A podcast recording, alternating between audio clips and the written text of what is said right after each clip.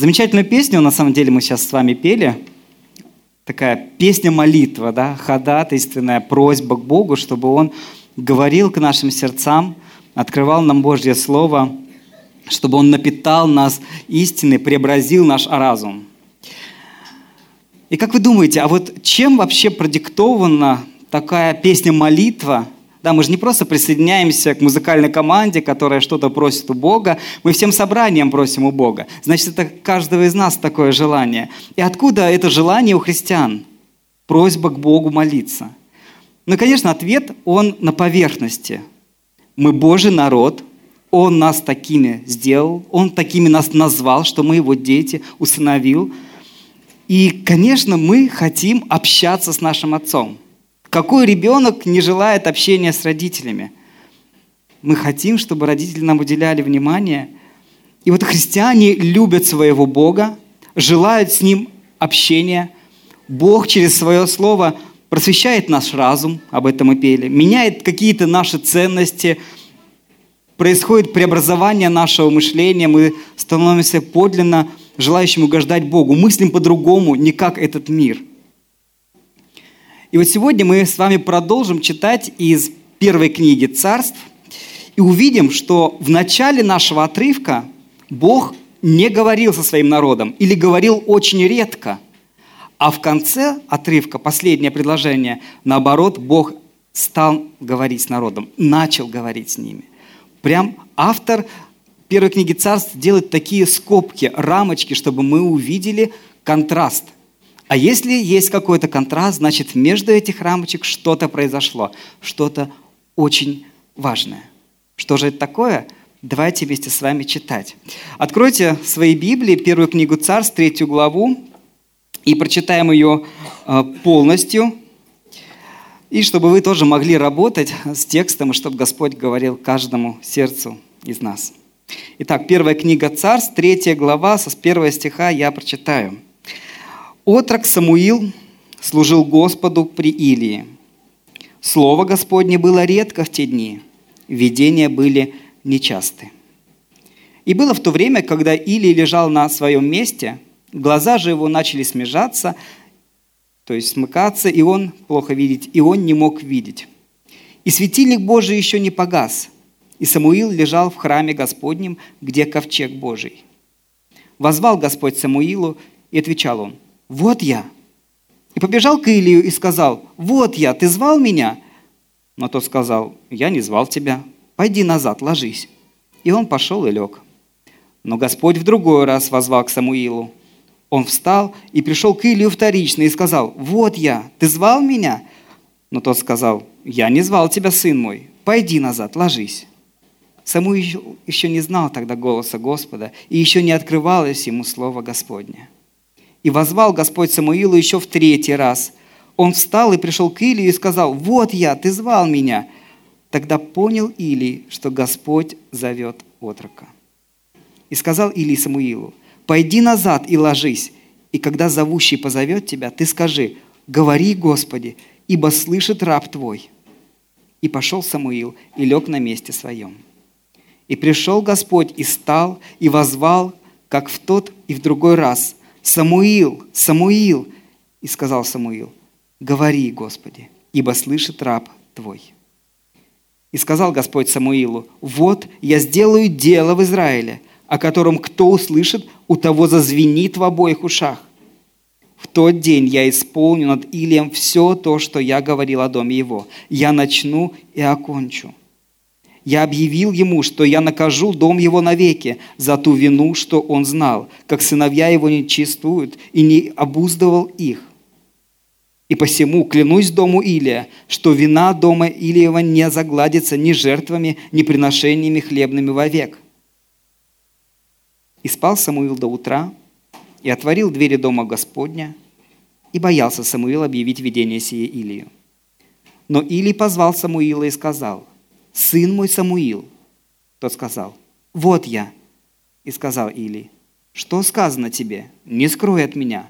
То и то сделает с тобою Бог, и еще больше сделает, если ты утаишь от меня что-либо из всего того, что сказано тебе. И объявил ему Самуил все, и не скрыл от него ничего. Тогда сказал Илий, Он Господь, что ему угодно, то да сотворит. И возрос Самуил, и Господь был с ним. И не осталось ни одного из слов его не исполнившимся.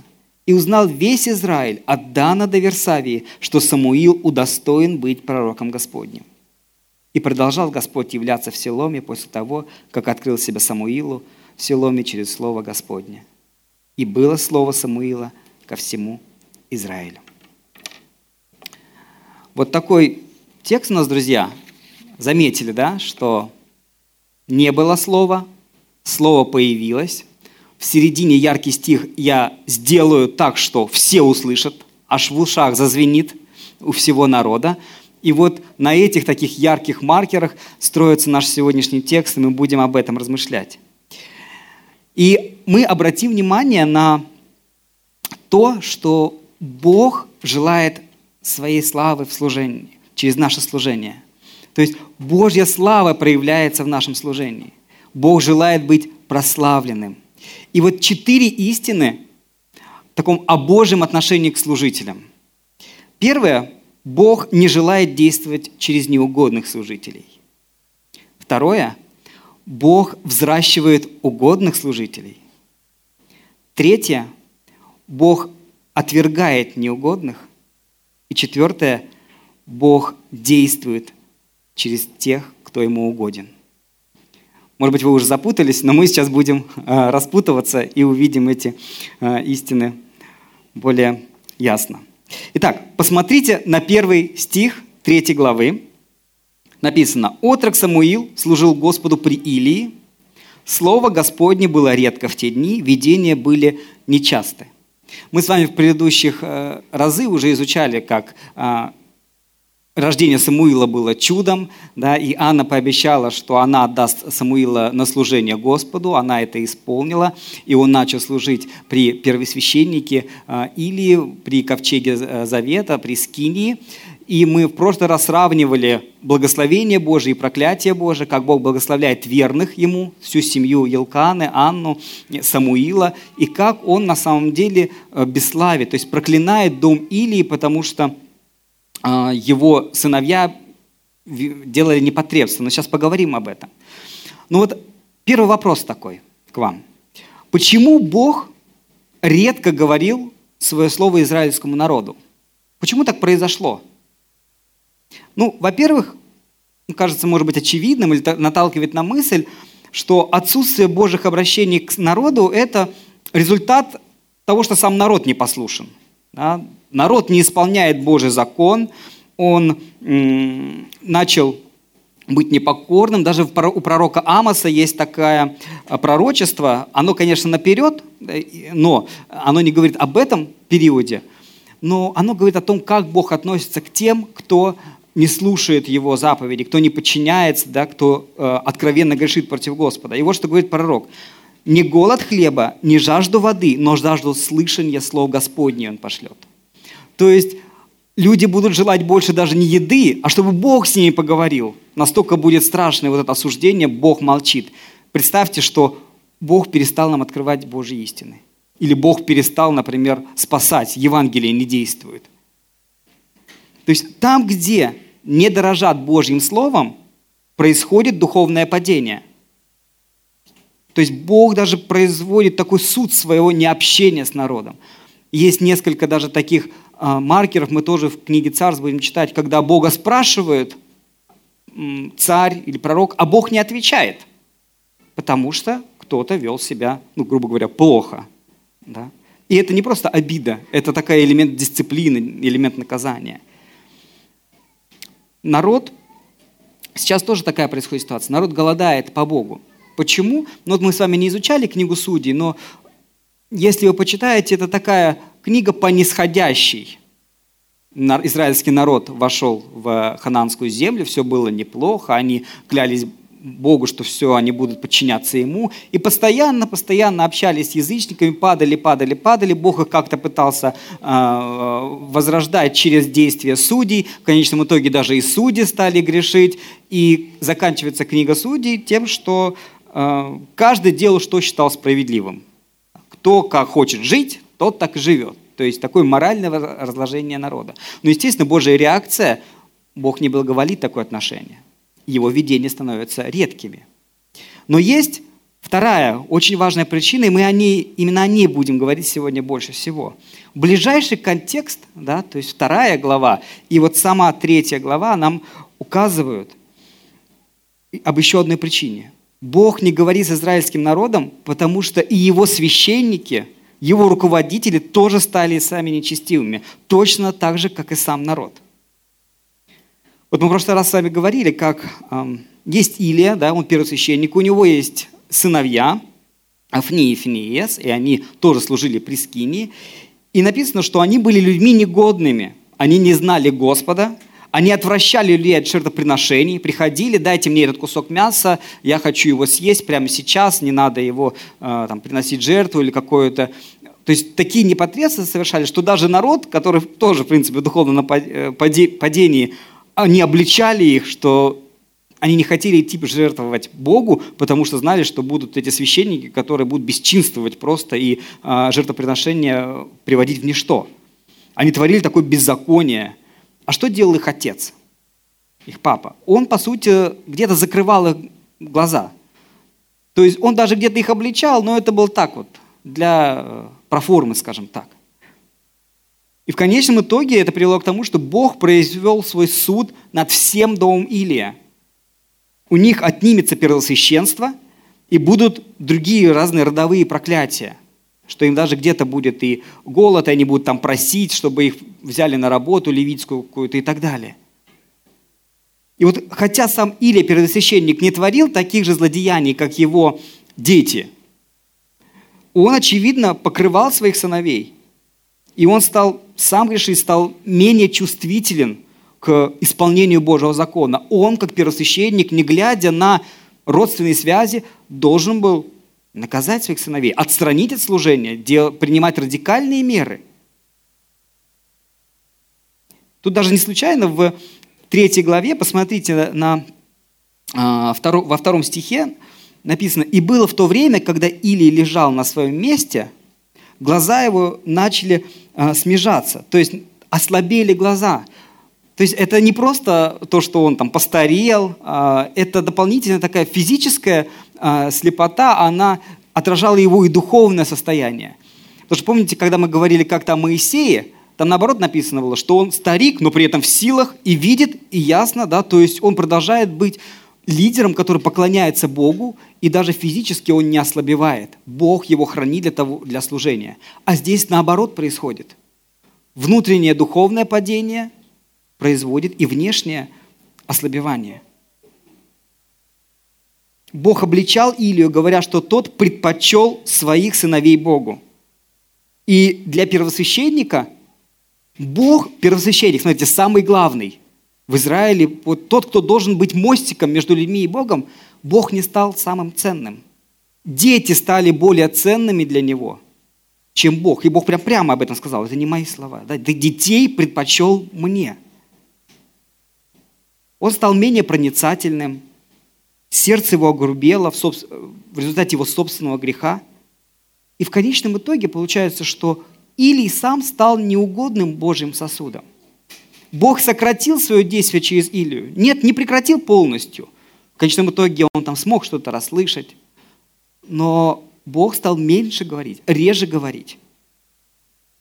Бог не желает действовать через неугодных служителей.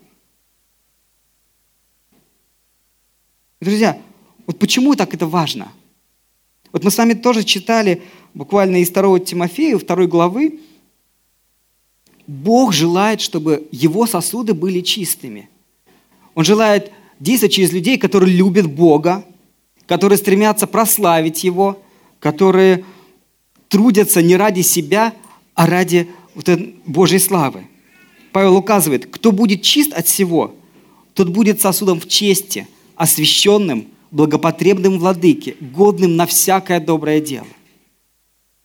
Какой Бог? Бог святой, да? Бог чистый. И для Бога важно, чтобы и сосуды, которые Он использует, были чистыми. Безусловно, через Иисуса Христа Он сделал нас уже юридически чистыми. Мы уже имеем такую возможность для служения, которую не имели, как не веруя во Христа. Но это не отменяет нашей ответственности по освящению. Это будет такой дисбаланс, когда Иисус умер за нас, а мы валяемся в грязи и предполагаем, что Бог через нас будет совершать великие чудеса. Цель Божьего проведения – явить свою славу в наслаждении Его народа. Он желает заботиться о людям, приносить людям благословение. Он любящий Бог, Его любовь изливается. И Он желает изливать эту любовь через людей, которые сами ее изливают, которые берут от Господа ее и отдают другим. Такие проводники благодати. Друзья, сегодня вопрос ну, каждому из нас. Какая сегодня моя духовная жизнь? Чем я живу? Говорю ли я сам в молитве с Богом? Открываю ли Ему свои сердца? Это и качество, говорит и о качестве молитвы. О чем я молюсь? Как я молюсь? И, может быть, и о какой-то количественной составляющей. Нахожу ли это время для молитвы? Вообще, друзья, а говорит ли Бог с вами? Подумайте, что последнее вам сказал Бог? Мы все с вами священники, царственное священство так назвали, да, христиан. Какую истину на этой неделе запомнили вы? С малой группы или с где-то из личного общения, с духовной литературы, от братьев и сестер? Может быть, это была проповедь. В чем сегодня Бог вас конкретно обличает? Чувствительны ли вы к греху становитесь к своему? Или к чужому? К чужому, наверное, больше чувствительны, чем к своему. А как Бог вас через Писание сегодня ободряет и утешает? Может быть, вы находитесь в таком огорчении, самосожалении, а, что-то не получается на работе, в отношениях, еще где-то. Бог говорит к вам, что вас Господь любит, что Иисус любит вас, что все содействует ко благу, что Он желает вашего благополучия и желает ваших отношений с Ним. Или вы не слышите этого для себя? Вы погружены в своих проблемах и переживаниях. Не стали ли мы глухи к Богу? Это не обвинение, это просто вопрос. Честный, на самоанализ такой. И к Божьему Слову. Илия стал, кажется, глухим. По крайней мере, его глаза ослепли. Мы сейчас посмотрим, он даже не с первого раза понял, что а, Господь зовет а, Самуила в скине и собрание. Но вот есть еще, знаете, вопросы к, относительно нашего служения, кроме вот нашего духовного состояния, вопросы нашего служения, потому что внешние наши действия, которые мы производим, это отражение нашего внутреннего состояния, наших отношений с Богом. И вот если вы замечаете, что вы перестали быть проводником такой Божьей благодати. Да, что мой труд, может быть, не благословляет других людей, а только приносит, допустим, огорчение.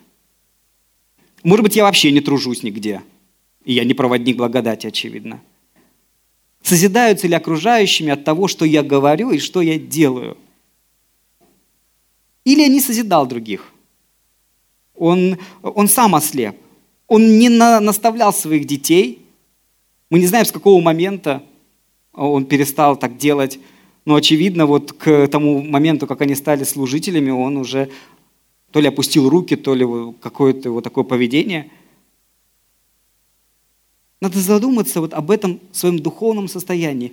Если люди не видят Божью славу вам через меня, через мое служение, да, если они не хвалят Бога, когда общаются а, со мной или видят какие-то э, мои дела, когда мы размышляем вместе с кем-то Евангелие, может быть, я сам уже не живу по Евангелию. Может быть, я тоже ослабел. Может быть, я где-то очерствел. И может быть, сегодня я уже не сосуд в чести. На самом деле это ну, такая страшная история – она кажется вроде бы такой, ну ничего страшного, я же жив, все неплохо. Но по сути имя Божье бесславится, если, а, если я не в духовности, если я не люблю Бога и не люблю других людей через служение. Бог желает действовать через угодных людей, через угодных служителей. Но вы знаете, что меня восхищает в Боге? Это то, что Он, знаете, Он как танк. Вот есть, Он заполнит, исполнит задуманное в любом случае. Да? Даже если мы не верны, Бог верен. Так или иначе, Божья слава высияет независимо от нашего духовного состояния или от наших действий. Бог сделает то, что задумал. Он точно спасет свой народ. Мы знаем, ну вот мы сейчас на первой книге царств, мы смотрим вперед на Иеремию, он даст новый завет, он даст э, новые сердца, он будет их Богом, они будут знать Бога и так далее. Он точно сделает то, что сделает. Иисус Христос придет и умрет на кресте. Бог будет говорить со своим народом. И если даже в каком-то момент времени что-то препятствует э, Богу в исполнении Его плана – то Бог все равно найдет способы свой план воплотить. В данном случае Он найдет того человека, через которого Он будет действовать. Он найдет того служителя, который будет проводником благодати взамен того, кто в какое-то время ослабел и сейчас находится не в чести. Бог взрастил великое множество служителей. Он лучший наставник. Он взращивает сам угодных себе служителей – вот точно так же было с молодым Самуилом. Мы читаем, Самуил лежал в храме Господнем, стих 3, то есть в скинии храма еще нет, это была скиния, где ковчег Божий. Смотрите, наступила ночь, Самуил исполнял послушание по уходу за светильником Божьим, то есть есть требования закона о том, чтобы светильник не гас, и были вот такие э, левиты, послушники, которые помогали, там, масло ухаживали и так далее. И вот Самуил нес такое служение при, э, в Скинии. И вот обратите внимание на верность его. Он действительно заботился о светильнике. Он не пришел, ну, подремлю, посплю, ничего, никто не заметит. Дверь это закрыта, я под утро спичку-то черкану, и все нормально – светильник не угасал. Духовное такое толкование, что и светильник в самом Самуиле не угасал. Но здесь прямое, да, мы точно понимаем. Самуил проявлял эту верность. Но вот неожиданно для Самуила Господь четырежды обратился к нему. Четыре раза. Вообще Бог как танк. Он э, пока не добьется своего, он э, проговорит нам то слово, которое он считает необходимым к нам проговорить. Но вот Самуил слышал голос – но не знал, что это голос Бога. Видимо, Илия тоже где-то недалеко спал, его наставник. И в седьмом стихе написано, что Самуила еще не открывалось Слово Господня, он еще не знал этого голоса. Да?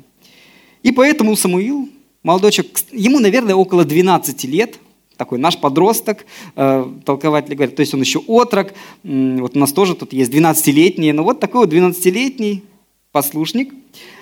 И он что делает? Он, конечно, бежит к своему наставнику и э, спрашивает, два, вот дважды, трижды бегал к Илии с вопросом, зачем тот зовет его.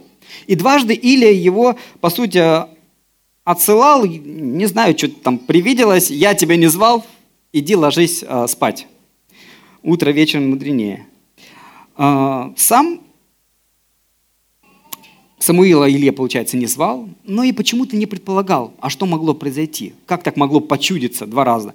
Хотя, наверное, пресвященник должен предположить, что ковчег завета, молодой человек, к нему обращается какой-то голос, это не я, может быть, это Господь.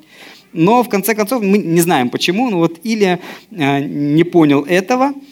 И на третий раз все-таки Илья понял, что это Господь. Господь зовет молодого человека, и он посоветовал Самаилу смиренно откликнуться на призыв а, Господа и даже сказал такую такую формулу, да, а, что ему нужно сказать. Да, «Говори, Господи, ибо слышит раб твой». Такое наставление, все-таки первосвященник дал такое наставление. И вот во время этого решающего четвертого подхода Господа к Самуилу, Господь позвал мальчика дважды – Вообще, а, даже написано, что Господь встал рядом, такой, такой явил свое присутствие. Вспомните, где-то было в Библии, что Бог два раза а, называл имя. Да, а, такое было с Моисеем, Моисей, Моисей, ну, мы говорим сейчас в, происходя, в то, что было в прошлом. Такое было к Аврааму, да, то есть, когда Бог призывал на служение, Он вот таким образом подтверждал, особое у него было обращение, два раза обратиться. То есть это сходство предполагает, что это важный момент, момент э, важный для самого Самуила и всего Израиля. Самуил послушно назвал себя рабом Господа. Кстати, он не назвал слово «Господи» в вашей Библии, в моей тоже курсивом написано. Почему-то он то ли забыл, то ли растерялся, он просто сказал «Говори, ибо слышит раб твой». Как-то он немножко опешил. И обратите внимание на реакцию Самуила. Вот что мы должны о нем уяснить? Он без ропота несколько раз бегал э, к Илии, не спрашивал, ну что, сколько можно меня звать, ты что там, старик, э, устал, зовешь меня. Самуил проявил верность, такое служение, смирение, готовность принимать, э, внимать перед Богом. И знаете, кажется, это неплохой пример, 12-летний мальчик для нас самих – он готов слушать Бога. Он готов быть смиренным, послушным быть Богу и наставником своим. И вот таких через смиренных, таких через послушных Господь желает доносить свою истину. Что явить славу своему народу. Был ли Самуил в этот момент каким-то выдающимся богословом? Ну, наверное, Тору он изучал, ну, все. То есть, э, это был просто юноша, подросток. Но Бог решил почему-то использовать для своей славы именно его. Для Бога был и всегда есть важен характер. Даже где-то не возраст, не где-то разумение, не где-то знание, характер. Имел ли Самуил опыт служения? Очевидно, ну вот пророческого. Нет. Он даже не знал, не слышал голоса Бога, не знал, как он звучит. Но Бог решил его научить. Взял просто верного, несмышленного, и решил его взращивать. Но про верность, а он проявлял где-то верность? Да, мы с вами об этом говорили. Он был верным работником Прескинии, служил перед Господом, и даже в прошлый раз мы читали, что вот он проявлял это постоянно, постоянно такая посвященность была. Господь Иисус нам говорил, да, малым был ты верен, над многим тебя поставлю в Евангелии от Матфея. А еще такой вопрос. А знал ли Самуил, что сыновья Или отвратительно себя вели в скинии? А Илия на это закрывал глаза. Сто процентов знал. Да и люди уже знали. И тем не менее, Самуил, посмотрите, проявлял почтение, терпение, послушание к своему наставнику, который дискредитировал себя в его глазах. Наши наставники, они не идеальны. Наши родители не идеальны. Сейчас такое скажу. Пастора наши не идеальны. Но это все не отменяет нашего смирения и послушания перед теми, через кого говорит Господь, кого Бог поставил служить нам. Я на самом деле удивляюсь этому мальчику. Мне кажется, что в его возрасте я столько послушания не проявлял. Скорее был какой-нибудь такой юный бунтарь со своим мнением, там три раза бегать, я бы уже испытывал какое-то раздражение как будто надо мной издеваются. Но Бог ищет и взращивает угодных служителей, обращая внимание на наш характер. Я снова повторяю этот тезис. Бог ищет верных, смиренных, послушных и готовых служить. Такие люди ищут славы не себе, они ищут славы Богу. Дорогие, как у вас самих с этими добродетелями? Я не говорю об идеальных характеристиках, что вот мы должны быть максимально смиренны. Таким был только Иисус. Но я говорю о нашем стремлении туда, вот к этому эталону, меняться в этих направлениях. Смиряться, когда нам кто-то либо что-то не нравится. Слушаться, когда мы не согласны с мнением. Проявлять верность, когда у меня нет сил или времени, или какая-то для меня незначительная задача, я для другого создан. Относиться с уважением даже к тем, кто кажется этого недостоин, не заслужил и дискредитировал себя. Дорогие, если мы хотим, чтобы Бог использовал нас для своей славы, нам нужно молиться, чтобы Он менял наш характер. И хотя, с одной стороны, мы полностью зависим от Бога, сами не можем в себе найти эти силы, возможность поменяться. Но наша ответственность в том, чтобы молиться Богу. И наша ответственность, когда мы грешим. Бог меняет, а дети Илья грешили сами. Это всегда наш выбор – поступить так или иначе. А Господь желает действовать через угодных себе служителей, и Он их взращивает. Давайте посмотрим дальше. Начав говорить с Самуилом, Бог провозгласил пророчество. «Вот я сделаю дело в Израиле, о котором кто услышит, у того зазвенит в обоих ушах. В тот день я исполню над Илием все то, что я говорил в доме его. Я начну и окончу. Я объявил ему, что я накажу дом его навеки за ту вину, что он знал, как сыновья его нечествуют и обуздывают, и обуздывал, не обуздывал их. И посему клянусь дому Илия, что вина дома Илиева не загладится ни жертвами, ни приношениями хлебными вовек. И спал Самуил до утра и отворил двери дома Господня, и боялся Самуил объявить видение сие Илию. Но Илий позвал Самуила и сказал, «Сын мой Самуил!» Тот сказал, «Вот я!» И сказал Или, что сказано тебе? Не скрой от меня. То и то сделает с тобой Бог. И еще больше сделает, если ты утаишь от меня что-либо из всего того, что сказано тебе. И объявил ему Самуил все и не скрыл от него ничего. Тогда сказал Илий, он Господь. Что ему угодно, то да сотворит. Бог проявляет свою славу не только в взращивании верных служителей, но и в дисциплинировании и даже отстранение служителей, которые проявляют неверность. Мы говорили, что или несет ответственность за своих детей, как нерадивый родитель, и за собственный грех, что предпочел детей Богу.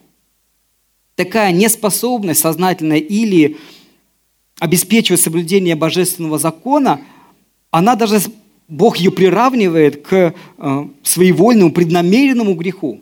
Вроде бы он не способен, но он говорит, что это грех даже, который не загладится ни жертвами, ни приношениями хлебными вовек. Чем больше ответственность, а у него была огромная ответственность, тем больше спрос. Поэтому такие, на самом деле, и строгие требования, высокие требования к потенциальным пресвитерам или диаконам. Чем больше ответственность, тем больше у Бога спрос. С одной стороны, вроде бы как бы мы доверяем человеку, мы тут выбираем. Но на самом деле, доверяя кому-то служение, мы ставим человека под особый надзор у Господа. Бог требователен к чистоте тех, кому будет дана власть, кому будет верено ответственное служение. И поэтому нам так важно молиться за этих людей, чтобы они оставались чистыми, оставались верными, чтобы Бог продолжал действовать через них. Но я бы здесь не говорил о применении так узко, только о рукоположенных эм, служителях. На самом деле, каждый из нас своим грехом в нашей жизни может сделать себя плохим инструментом для Бога, так что наше служение перестанет приносить какой-то плод, и даже Бог может на какое-то время отстранить нас от какого-то служения, как Он сделал с Илией. Друзья, я сейчас не говорю о должности, как будто Господь сидит так, ну вот э, вакансия, да, тут убираем, эту ставим, нужно найти а, лучшего. Нет, это вот не отношение работник-работодатель. Это отношение Бог и Божий раб. Это привилегия, служение – это привилегия. Бог хочет, чтобы его слава сияла. Он хочет, чтобы народ был окружен заботой верных служителей. Потому что служение – это забота. Бог заботится о нас через служение друг друга. И когда кто-то охладел к Богу, Бог из любви к своему народу и из любви к этому человеку проявит к нему такую дисциплину. Бог желает, чтобы человек поскорее исправился и стал добрым сосудом. Он желает, чтобы снова этот человек воспылал к Богу, чтобы он воспылал к людям, чтобы сердце его загорелось, и он отстранился от греха, обратился к Богу и к служению. Это чем-то похоже да, на церковную дисциплину. Бог ставит христианина в такие условия, когда ему необходимо задуматься, исповедаться, задуматься о своем духовном состоянии ради спасения этого человека, восстановления как служителя, восстановления отношений с Богом. В книге Откровения Господь говорит, «Кого люблю, тех обличаю и наказываю». Итак, будь ревностен и покайся. Друзья, причина Божьей дисциплины, причина, почему Он может даже где-то отстранять нас, это Его любовь к нам. Это не наказание какое-то, в том смысле, что вот на, прям со злостью. Это Божья любовь. А цель – это восстановление. Бог не выкидывает нас, Бог восстанавливает нас. Цель Божьей дисциплины для дома Илия, чтобы они смирились. Он не решил уничтожить весь род. Ах так, ну все, всех уничтожу. Он решил их сделать жизнь такой, чтобы они осознали свой грех и увидели святость Божию в последующих поколениях.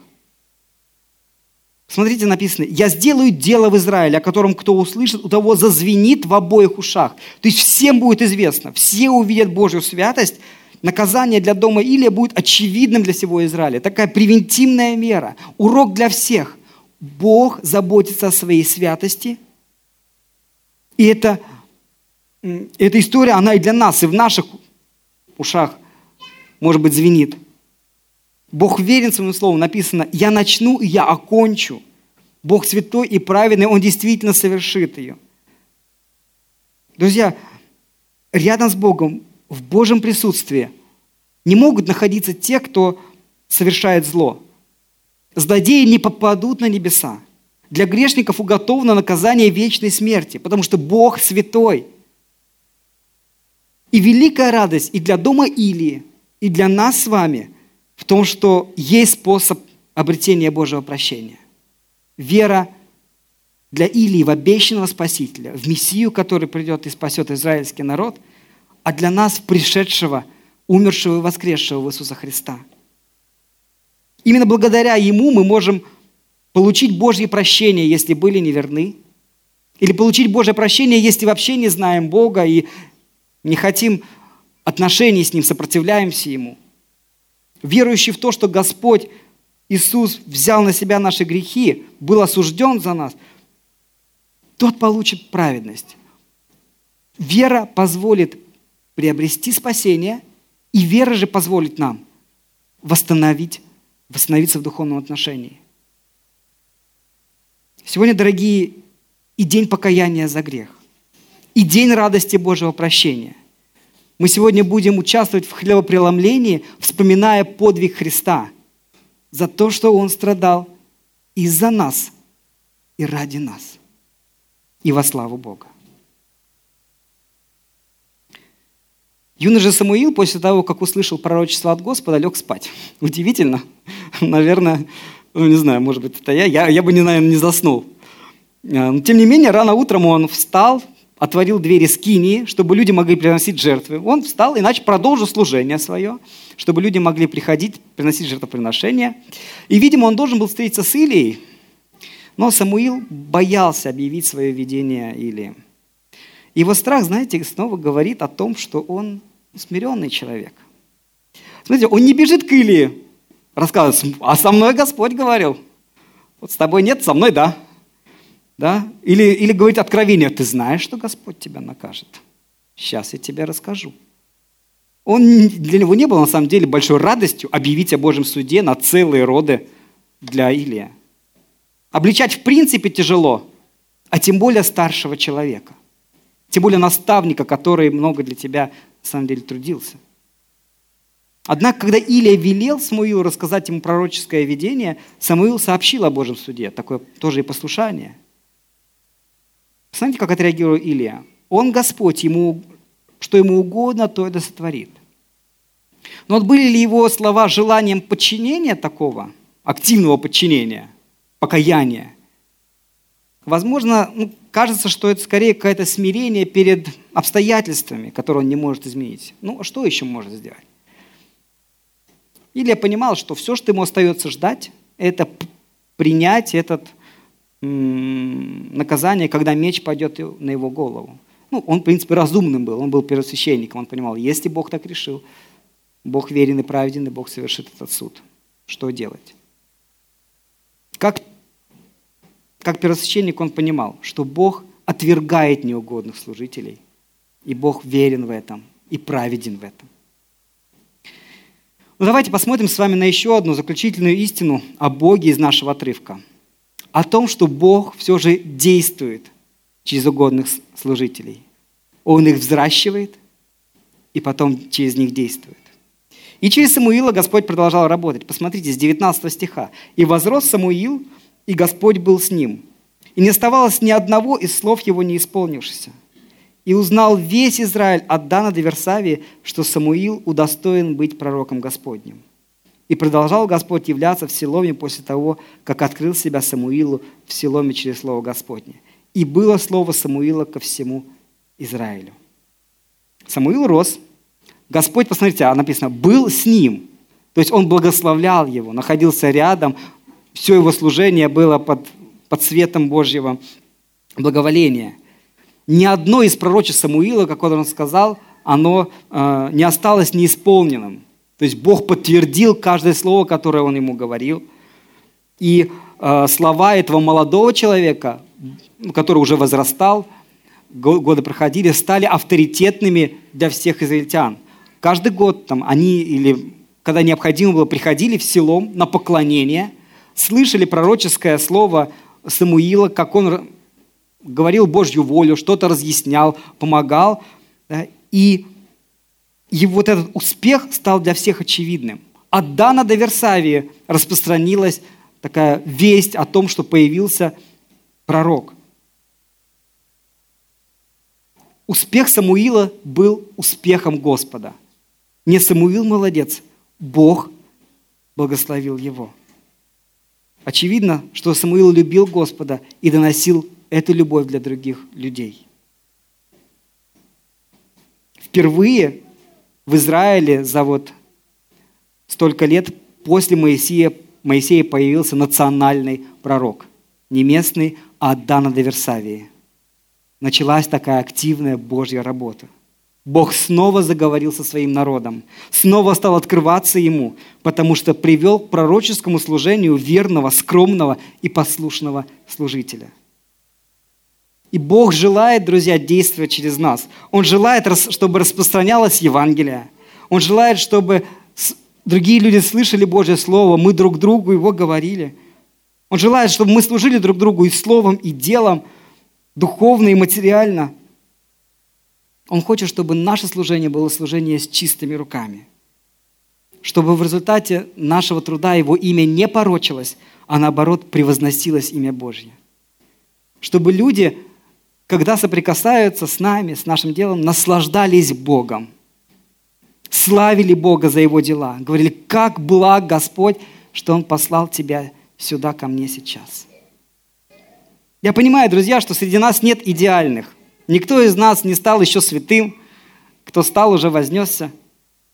Никто не может изменить свой характер без Божьей помощи. Только Бог – источник нашей силы, вдохновения, перемен – Иисус Христос умер не только, чтобы искупить наш грех, но Он и послал Духа Святого. Он освящает нас, Он дает нам праведность свою. Лишь Божье Слово меняет нас. Но я никогда не устану повторять, что освящение – это двусторонний процесс. Бог меняет, а мы просим Его о переменах. Бог увещевает, а мы смиряемся – под Его наставлениями, мы принимаем решение не грешить. Бог проявил к нам любовь через Иисуса Христа и продолжает проявлять ее сегодня, а мы передаем эту любовь другим. И я вот хочу закончить словами одного пуританского проповедника, это христиане такого 19 века и чуть раньше в Англии. И вот он пишет так. Истинный секрет великих дел для Бога – заключается в том, чтобы иметь большую веру.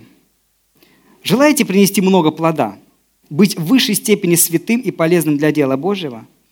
Хотите, чтобы слава Божья сияла через вас ярче полуденного солнца? Осмелюсь сказать, что всякий верующий ответит, да, именно таково мое стремление.